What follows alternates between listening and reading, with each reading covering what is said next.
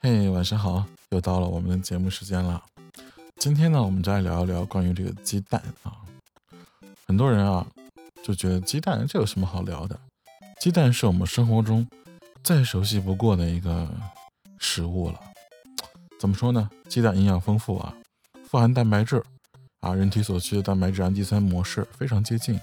相对于说食物来说啊，它是非常容易消化和吸收的。所含的十二种维生素和微量的矿物质都有。那么鸡蛋中除了蛋黄，相对胆固醇较高，是让一些这个有心血管疾病或者是胆固醇较高的一些啊患者望而生畏之外，其他真的是没有什么缺点。但是有些人呢，哎，会觉得鸡蛋生吃可能更营养一点，因为很多营养素啊。不会受到这个油温和高温的破坏啊！说生吃的时候会保留更多的营养，这种吃法，我想知道你们在座的各位啊，你们可以在留言里面告诉我，就是说你们都会去生吃鸡蛋吗？会生吃鸡蛋吗？想知道很多料理里面它确实是有生吃鸡蛋的吃法，比如说日料啊，尤其是日料，这个待会儿我们再讲啊。但其实呢，我说在我国范围之内，或者在我们这个范围之内哈。嗯嗯，平常我们在超市里能够购买到的，就算是比较优质的，说虫草鸡蛋呀、土鸡蛋啊，比较贵的鸡蛋，其实还在卫生安全上呢，有了一定的隐患。长期的生吃鸡蛋呢，甚至还会造成你营养不良，这是真的。生吃鸡蛋很危险，在生鸡蛋中呢，很可能有极高的概率带有一种细菌，叫做。沙门氏菌，你只要吃生鸡蛋，就有一定的可能性啊，会感染沙门氏菌。沙门氏菌会导致什么呢？会导致发烧、腹泻、腹痛，严重的时候甚至会导致死亡。当然，这个几率很小。嗯，不过呢，这种沙门氏菌呢，只要在七十度摄氏度的温度下呢，就可以被杀死了。还有就是。生鸡蛋中啊，它含有这个叫卵抑制剂啊，它会抑制什么呢？抑制蛋白质的吸收。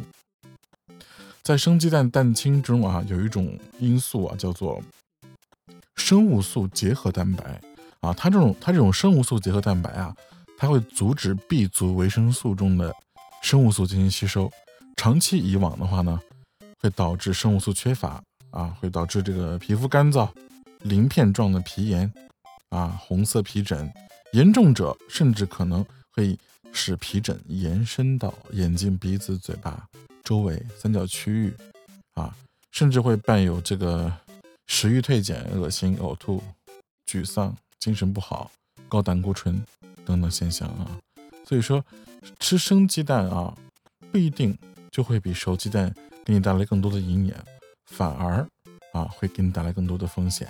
那可能有人说了，哎，在日本，他们不都是吃生鸡蛋的吗？哎，那么众所周知，在日本料理中的生鸡蛋，哈，他们的出场率还是非常高的。我不知道你们有没有看那个番《十几之灵》，有看那个番吗？那个真的是没法说啊，简直是药王啊。那么这个出场率非常高的这个生鸡蛋呢，还是 非常有让人有食欲的，毕竟这种。漂亮的鸡蛋放在这种生的就煮熟的这种比较优质的米饭上面拌在一起，真的看起来很不错啊！就包括中国哈，有一些快餐店是日本日式的，比如说松屋或者吉野家等等，还有在日本本土的牛冻盖浇饭上，他们的牛肉牛肉饭上面往往都会配一个生鸡蛋，是的。而日本人这种生鸡蛋情节，他们是普遍存在的。那为什么他们吃生鸡蛋？就不会像我们说的这么糟糕啊，这么恐怖，这么可怕？为什么？Why？他们的生鸡蛋和我们的生鸡蛋难道不一样吗？哎，那我们今天就要告诉你，确实是不一样的。在日本啊，鸡蛋分为两种，有一种是可以生吃的鸡蛋，有一种是不可以生吃的鸡蛋。那么不可以生吃的鸡蛋价格呢，就和我们中国的这种普通的鸡蛋价格是近似的，而可以生吃的鸡蛋。那是相对来说比较昂贵的了，嗯，所以这种鸡蛋呢，在我们使用的时候呢，啊，它是和普通的鸡蛋有完全不一样的一种监督流程啊，和一种严格的一个生产流程和监管流程。沙门氏菌本身其实是非常容易引起人体病变的一种细菌，在母鸡产卵的时候，蛋壳就是因为接触了鸡的粪便，所以才会感染沙门氏菌啊。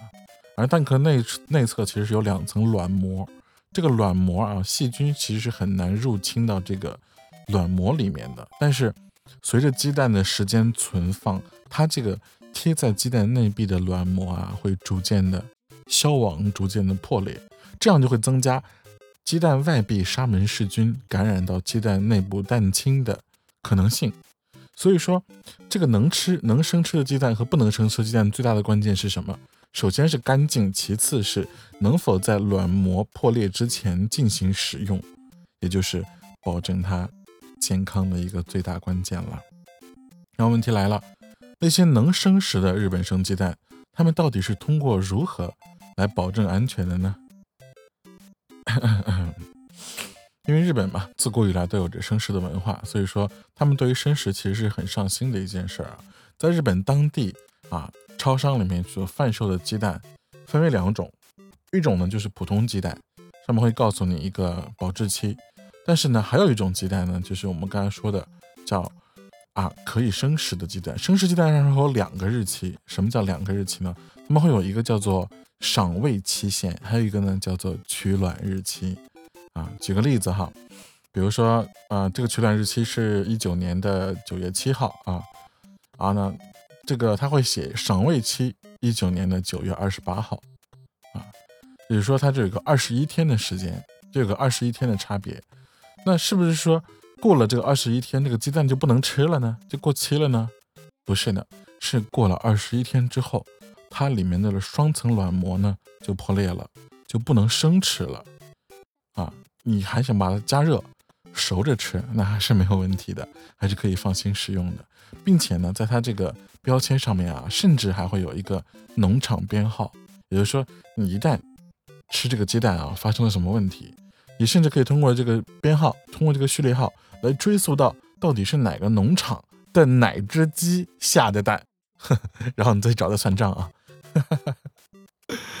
是，就是这样。嗯，在这个日本的这个鸡蛋包装上，它会写的非常的清楚啊。首先是这个赏味日期是多少，然后采卵日期呢是多少，农场是在在哪里，然后呢农场地址，并且呢会写清楚这个下蛋的这个鸡的编号啊是多少。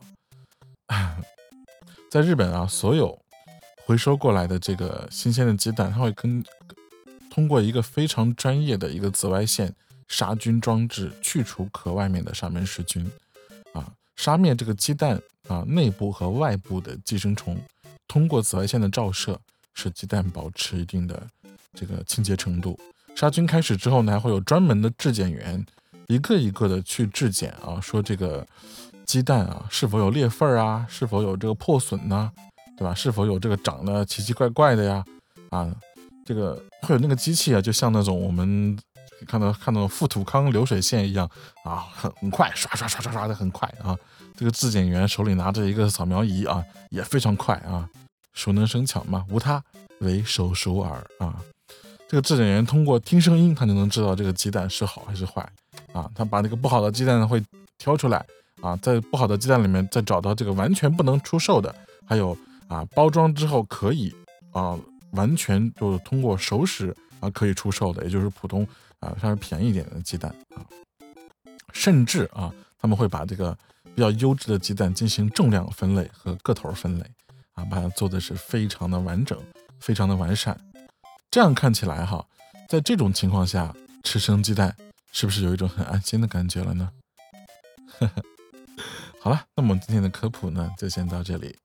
希望啊，以后在吃鸡蛋的时候，可不要吃生的喽。我们下期再见。